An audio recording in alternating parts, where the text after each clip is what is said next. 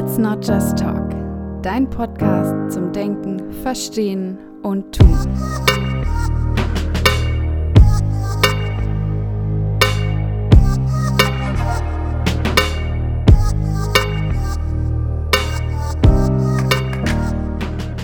Hallo und herzlich willkommen zu einer neuen Podcast-Folge des Podcastes Let's Not Just Talk.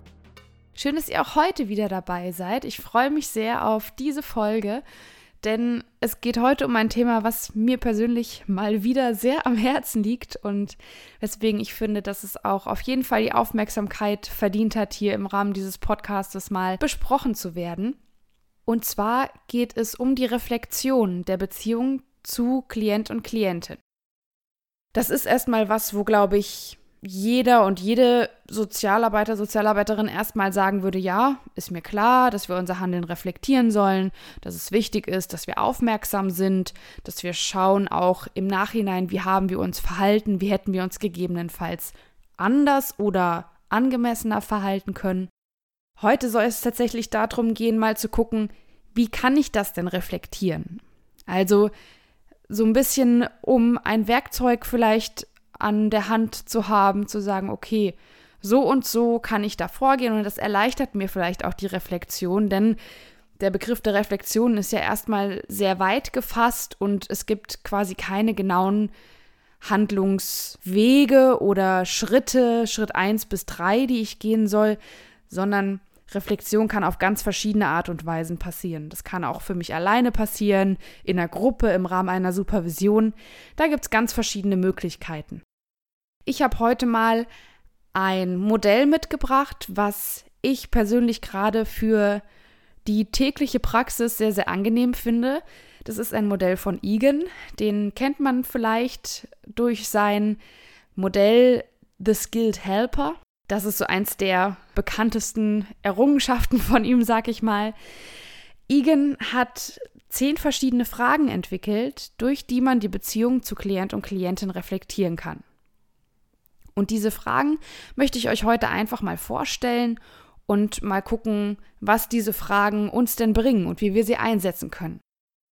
Ich habe mir diese Fragen beispielsweise in ein Notizbuch aufgeschrieben, in das ich alles schreibe, was für mich gerade im Rahmen von sozialer Arbeit und eben auch Beratung wichtig ist. Also alles, was ich entweder im Studium oder im Selbststudium durch Kollegen, Kolleginnen oder auch einfach im Alltag aufschnappe und wichtig finde, schreibe ich da rein und ich finde, das ist eine ganz gute Gelegenheit, um eben auch solche Sachen festzuhalten und das Buch einfach im Alltag auch immer wieder griffbereit zu haben, um dann auch damit arbeiten zu können.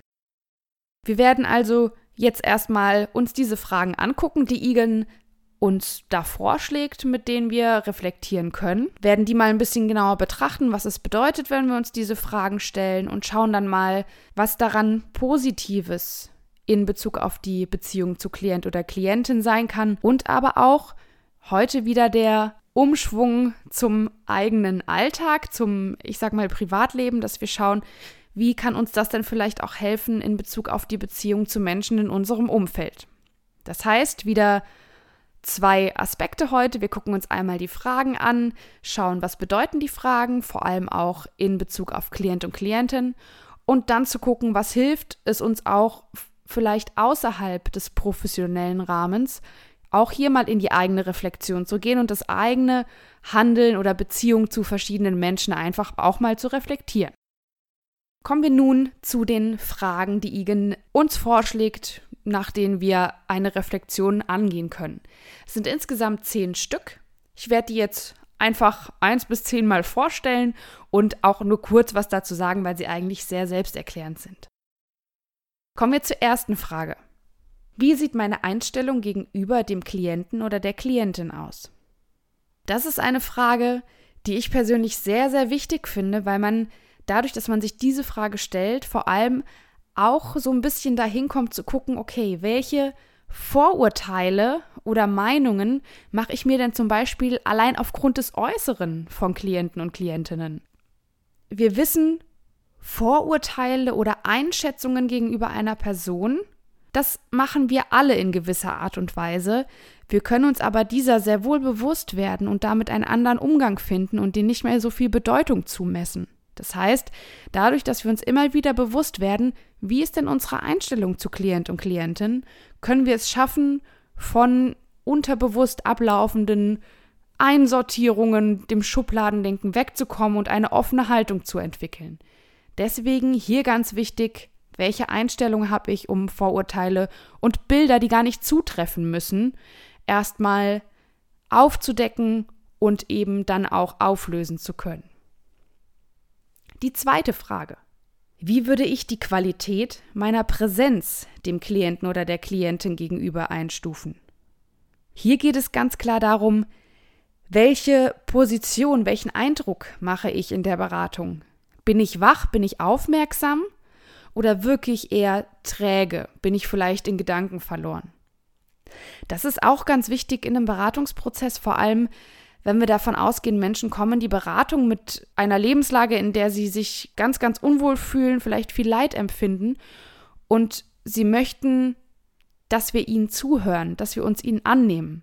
Es ist ihnen ein Bedürfnis, auch sich ausdrücken zu können. Und da ist es natürlich ganz wichtig, dass wir mit einer offenen und vor allem wachen Haltung begegnen und sie eben nicht das Gefühl haben, okay, jetzt erzähle ich hier gerade was, aber mein Gegenüber ist irgendwie total schläfrig und gar nicht so da und ich habe das Gefühl, der Gegenüber nimmt gar nicht so wahr, was ich ihm eigentlich sagen will. Von daher ganz wichtig, wie präsent bin ich in dem Moment? Die dritte Frage zielt auch wieder ein bisschen auf die Wirkung meiner selbst ab und zwar geht es darum, inwieweit zeigt mein nonverbales Verhalten die Bereitschaft an, mit Klient oder Klientin zu arbeiten. Das heißt, meine persönliche Haltung zum Beispiel sitze ich so ein bisschen ähm, aufrecht mit einer offenen Haltung, vielleicht auch interessiert, wie ist meine Mimik, oder sitze ich mit einem relativ neutralen, vielleicht desinteressierten Gesichtsausdruck und lümmel ich so ein bisschen in meinem Stuhl rum. Auch das kann ganz, ganz viel ausmachen, wenn man sich überlegt, Klient, Klientin sitzen vor uns. Es ist für sie vielleicht sowieso schon schwer, in der Beratung überhaupt zu sein. Und dann eben einen Berater, eine Beraterin vor sich haben, die eine offene Haltung haben, die zeigen, ich bin interessiert an dir, zeigen, okay, man hört tatsächlich aktiv zu. Das können ganz, ganz kleine, aber feine Dinge sein, die eben wichtig sind in der Beratung. Also dritte Frage, die Frage, inwieweit zeigt mein nonverbales Verhalten von mir auch die Bereitschaft, mit Klient oder Klientin zu arbeiten. Die vierte Frage ist, wie drücke ich mit meinem nonverbalen Verhalten bestimmte Einstellungen zu Klient und Klientin aus? Es kann manchmal sein, dass Personen bei uns in die Beratung kommen, die uns zum Beispiel an Personen aus unserem Alltag erinnern, mit denen wir vielleicht keine guten oder nicht nur gute Erfahrungen gemacht haben. Und das kann dazu führen, dass wir im Sinne der Übertragung und Gegenübertragung vielleicht es dazu kommt, dass wir mit der Person Gefühle in Verbindung bringen, die eigentlich gar nichts mit der Person selbst zu tun haben, sondern lediglich, dass sie vielleicht ähnlich aussieht wie eine andere Person, mit der wir schon mal einen Disput hatten und uns nicht gut verstehen. Das heißt, ich schaue auch hier, okay, in der ersten Frage habe ich meine Einstellung reflektiert und schaue aber dann jetzt im vierten Schritt, wie drücke ich denn die Einstellung auch in meinem nonverbalen Verhalten aus. Auch hier wieder die Haltung, habe ich zum Beispiel die Arme verschränkt oder meine Stirn gerunzelt, gucke ich eher mit einem kritischen Blick oder bin ich auch hier in einer offenen Haltung, zeige Interesse, meine Arme liegen gegebenenfalls irgendwie in meinem Schoß oder ich stütze mich so ein bisschen ab. Auch da sind es wieder nur so ganz kleine Dinge, die aber schon viel bewirken können. Wichtig ist bei den, gerade bei nonverbalen Sachen natürlich, dass sie aber trotzdem natürlich sein sollen. Also eben nichts Aufgesetztes, sondern sich bewusst zu machen, wie ich wirke, wenn ich diese oder jene Haltung einnehme. Bei der fünften Frage geht es darum, welche Einstellungen drücke ich mit meinem verbalen Verhalten aus? Das heißt, wir kommen jetzt weg vom Nonverbalen zum Verbalen. Da geht es darum, welche Worte wähle ich? Spreche ich beispielsweise respektvoll mit der Person mir gegenüber? Denke ich, die Person versteht mich nicht richtig und fange deswegen an, irgendwie zu sprechen wie mit einem Kind? Das sind alles Dinge, die kann ich reflektieren. Auch da kann ich zeigen, wie ich einen Menschen wertschätze, indem ich mir anschaue, wie ich mit ihm rede. Das kann auch sein, ob ich zum Beispiel so ganz viele Suggestivfragen stelle. Das sind alles Dinge, wie ich durch Sprache, durch mein Verhalten durch Sprache eben auch meine Einstellung zu Klient oder Klientin ausdrücken kann. Da geht es auch viel um Hierarchie beispielsweise, um die Position von Macht. Kann es sein, dass ich beispielsweise teilweise in irgendein Fachgesimpel verfalle, obwohl das bei Klient oder Klientin total unangemessen ist, weil es darum geht, in ihrer Lebenswelt zu arbeiten und eben nicht darum geht, hier mit meinen Floskeln zu prahlen, sondern ich möchte ja da sein, um Klient und Klientin zu helfen und nicht, um mich zu profilieren mit dem, was ich vielleicht im Studium gelernt habe. Von daher immer zu gucken, wähle ich eine angemessene Sprache, sage ich das, was ich sagen möchte und wie kann ich meine Wortwahl gegebenenfalls anpassen, dass ich eben meine Einstellung zu Klient, Klientin so ausdrücke, wie ich sie auch meine. Frage Nummer 6. Inwieweit erfährt mich mein Klient als effektiv präsent in der Zusammenarbeit mit ihm oder ihr? Bei der Frage musste ich ein bisschen länger für mich überlegen, inwieweit erfährt mich mein Klient oder die Klientin als effektiv präsent in der Zusammenarbeit. Das heißt, es geht darum, so interpretiere ich das zumindest, zu zeigen, ich selbst als Berater, Beraterin bin motiviert, bin guter Dinge, habe Willenskraft, mit Klient und Klientin zu arbeiten.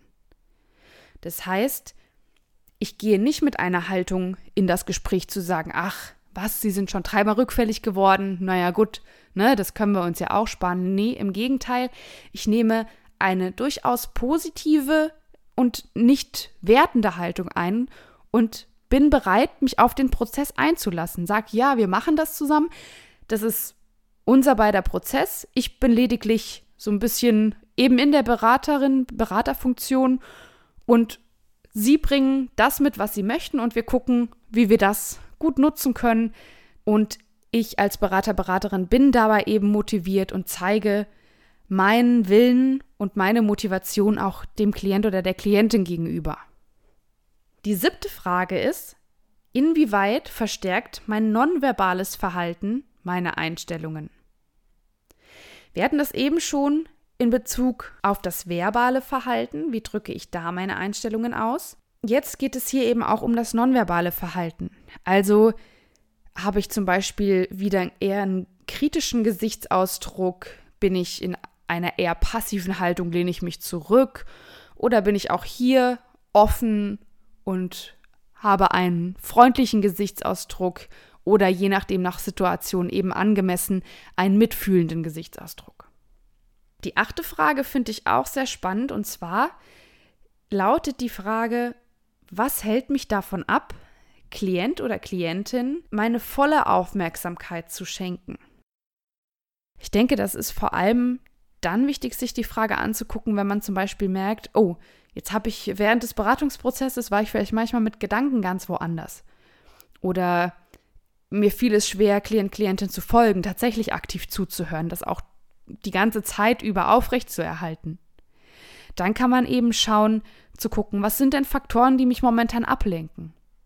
Vielleicht habe ich gerade selbst im Privaten einen Konflikt, der noch offen ist, wo ich nicht weiß, wo es hingeht. Vielleicht bin ich kurz nach einer Trennung oder mich beschäftigen andere Dinge. Das heißt, ich schaue mir an, was sind denn die Punkte, die mich gerade wirklich davon abhalten, in dem Moment, wenn Klient oder Klientin da ist, die volle Aufmerksamkeit nur für sie oder ihn zu haben. Die neunte Frage schließt dann direkt daran an, und zwar fragen wir dann, was tue ich, um dies abzustellen? Also, was kann ich machen, damit ich bei meiner Aufmerksamkeit immer im Raum mit Klient und Klientin bin und eben nicht mehr abschweife in Gedanken oder mit dem Blick aus dem Fenster wander oder wie auch immer. Das kann sein, zum einen, wenn ich merke, ich bin unfassbar müde, mir fällt es schwer, mich zu konzentrieren, dass ich schaue, vielleicht Gewohnheiten umzustellen, um mehr Schlaf zu bekommen. Das kann aber auch sein, dass ich mir bestimmte Strategien überlege, wie ich berufliches und privates besser trennen kann, dass mir Konflikte, die mich im Privaten beschäftigen, eben nicht mehr ständig im Arbeitsalltag auch aufploppen. Oder dass ich Dinge, an die ich immer denke während der Arbeit, vielleicht einfach aufschreibe für später und weiß, okay, Da habe ich es aufgeschrieben. Es ist jetzt nicht relevant, während der Arbeit oder während dieses Termins die ganze Zeit noch dran zu denken, weil es steht irgendwo anders. Ich kann mich jetzt voll und ganz konzentrieren und es geht nichts verloren. Dann kommen wir noch zu einer letzten Frage, die ich auch ganz, ganz wichtig finde. Und zwar, wie könnte ich noch wirksamer für Klient oder Klientin werden? Das heißt, gehen davon aus, wir sind gegebenenfalls schon in einem Beratungsprozess und reflektieren dann am Ende einer Stunde nochmal, was könnte ich noch tun, damit ich wirksamer für die Person sein kann. Das muss nicht heißen, dass ich unbedingt noch mehr aktiv werden muss und noch mehr übernehmen muss, sondern dass ich mir überlegen kann, wie kann ich Klient oder Klientin noch so zur Seite stehen? Welche Methoden, welche Techniken könnte ich noch mitbringen oder vorschlagen, dass Klient oder Klientin gegebenenfalls auch selbst aktiver werden kann, also ihre Ressourcen besser nutzen kann. Das heißt, es geht dann nicht nur darum, immer mit noch mehr zu überlagern oder selbst noch 100 andere Adressen anzurufen oder so ein Kram, sondern einfach zu gucken, was ist im Rahmen meiner Möglichkeiten noch möglich, damit ich für die Person wirksamer bin. Also es geht immer um den Blick Klient-Klientin.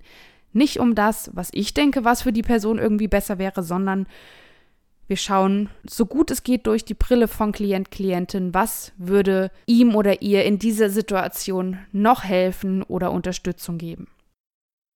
Jetzt haben wir die zehn Fragen besprochen, haben geguckt, was kann man unter den Fragen so verstehen. Das sind jetzt natürlich auch meine subjektiven Eindrücke. Das heißt, es kann sein, dass ihr das für euch vielleicht ganz anders interpretiert oder anders seht und das ist auch vollkommen in Ordnung, denn Reflexion ist eben allein schon höchst subjektiv. Das heißt, auch da kann es gegebenenfalls sehr, sehr hilfreich sein, sich auch mal eine andere Person hinzuzuziehen und zu sagen, lass uns doch mal gemeinsam da drauf schauen. Ich persönlich finde die Fragen sehr, sehr gut, um einfach auch mal nach einem Gespräch einfach wie so eine Checkliste zu haben, die ich einfach mal durchgehen kann, wo ich die für mich persönlich wichtigsten Aspekte drin habe, um einfach nochmal auf das Gespräch zu gucken und auch zu schauen, wie kann ich für mich mich noch ein bisschen anpassen oder einfach eben auch besser werden, damit es für Klient oder Klientin angenehmer ist. Denn letztendlich geht es ja vor allem eben darum, dass Klient oder Klientin sich wohlfühlen, dass wir gemeinsam Dinge erarbeiten, die Klient oder Klientin helfen. Schauen wir doch jetzt zum Schluss noch mal ganz kurz dahin, was kann das denn auch für uns außerhalb sozialer Arbeit bedeuten, wenn wir unser eigenes Verhalten auch im Alltag, auch die Beziehung mit Freund oder Freundin einfach mal ein bisschen reflektieren, mal genauer hinschauen. Da ist für mich persönlich die erste Frage einfach schon super wichtig und zwar geht es da um die Einstellung gegenüber anderen Menschen. Ne, wir hatten vorhin besprochen, es kann sein, dass man Vorurteile oder bestimmte Bilder von Menschen hat, allein nur aufgrund des Äußeren, was aber eigentlich überhaupt nichts über Eigenschaften, Eigenarten oder Persönlichkeit von Menschen aussagt.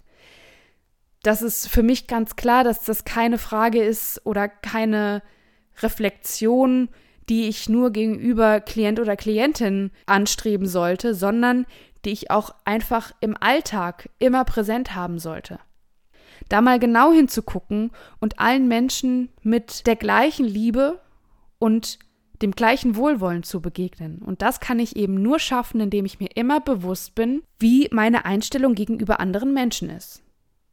Das ist in der Hinsicht ganz egal, welcher Mensch vor mir sitzt. Ich kann mir in jeder Beziehung bewusst sein, welche Denkmuster ablaufen, welche Einsortierung ich vornehme und mir die bewusst machen. Das ist, glaube ich, für mich persönlich auch so die wichtigste, zentralste Frage dieser zehn Fragen, die ich auf jeden Fall für mich persönlich im Alltag auch ganz, ganz, ganz wichtig finde, da wach zu sein, zu schauen, was läuft da ab und auch an mir selbst zu arbeiten, eben diese Vorurteile aufzudecken und zu gucken, warum denke ich das denn gerade? Wo kommt es denn überhaupt her? wie ist dieses Bild entstanden, was ich in meinem Kopf habe und wie kann ich es für mich auflösen? Was ich auch ganz gut finde für den Alltag sind eben diese Fragen, welche Einstellungen gegenüber anderen Menschen drücke ich denn zum Beispiel in meinem nonverbalen Verhalten, aber auch in meinem verbalen Verhalten aus?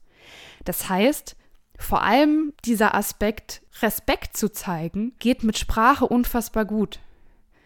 Also freundlich mit jemandem zu sprechen, hat eigentlich noch keinem geschadet, denke ich zumindest äh, mir persönlich noch nicht. Und ich merke auch, umso freundlicher ich auf andere Menschen zugehe, desto mehr wird einem auch mal mit einem Lächeln begegnet. Das heißt, ich kann hier im nonverbalen Verhalten, also zum Beispiel, dass ich eben auch eine offene Haltung gegenüber anderen Menschen zeige, schon ganz viel dafür tun, dass es anderen Menschen vielleicht in der einen oder anderen Situation auch besser geht. Auch in der Sprache, indem ich Menschen beispielsweise einfach nur frage, wie es ihnen geht und das tatsächlich ernst meine und nicht nur dieses, na, wie geht's, gut und dir, sondern dass ich mich tatsächlich für einen Menschen interessiere, dass ich ihm mit Respekt begegne, indem ich ihn weder beleidige, noch doofe Bemerkungen über sein Aussehen oder was auch immer mache, sondern dass ich ihn einfach wertschätze, so wie er ist und ihn annehme und auch, selbst wenn ich mit Menschen mal nicht einer Meinung bin, in einem respektvollen Umgang und in einer Diskussion bleibe. Und zum Abschluss vielleicht noch die letzte Frage, wie könnte ich noch wirksamer für diese Person werden? War die Frage, mit der wir eben in Bezug auf Klient-Klientin abgeschlossen haben, finde ich, dass man sich diese Frage auch tatsächlich in Bezug auf alle anderen Menschen wunderbar stellen kann, indem man eben den Fokus darauf legt zu gucken, wie kann ich durch mein Zutun anderen Menschen das Leben vielleicht auch wenn es nur minimal ist, aber ein bisschen erleichtern. Das sind Kleinigkeiten wie Tür aufhalten oder mal die Jacke aufhängen oder einfach mal nett guten Morgen sagen, wenn Busfahrer oder Busfahrerin morgens um 5 Uhr im Bus sitzen und es noch dunkel ist, es kalt ist und man vielleicht einfach mal ins Gespräch kommen kann und so die Situation für beide irgendwie ein bisschen angenehmer oder lockerer ist. Also einfach auch hier wieder so ein bisschen der Appell an ein menschlicheres Miteinander, an Offenheit gegenüber anderen und einfach einen respektvollen Umgang mit anderen Menschen.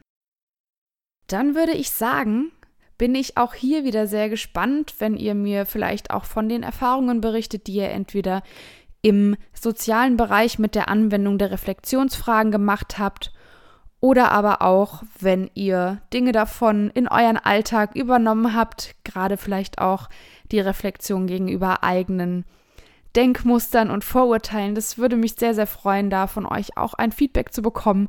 Natürlich auch generell, wenn ihr Themenvorschläge habt zu Podcast-Folgen, wo ihr sagt, da würdet ihr gerne nochmal was dazu hören, dann sagt sehr, sehr gerne Bescheid. Da bin ich bereit, auch mal auf eure Themen einzugehen.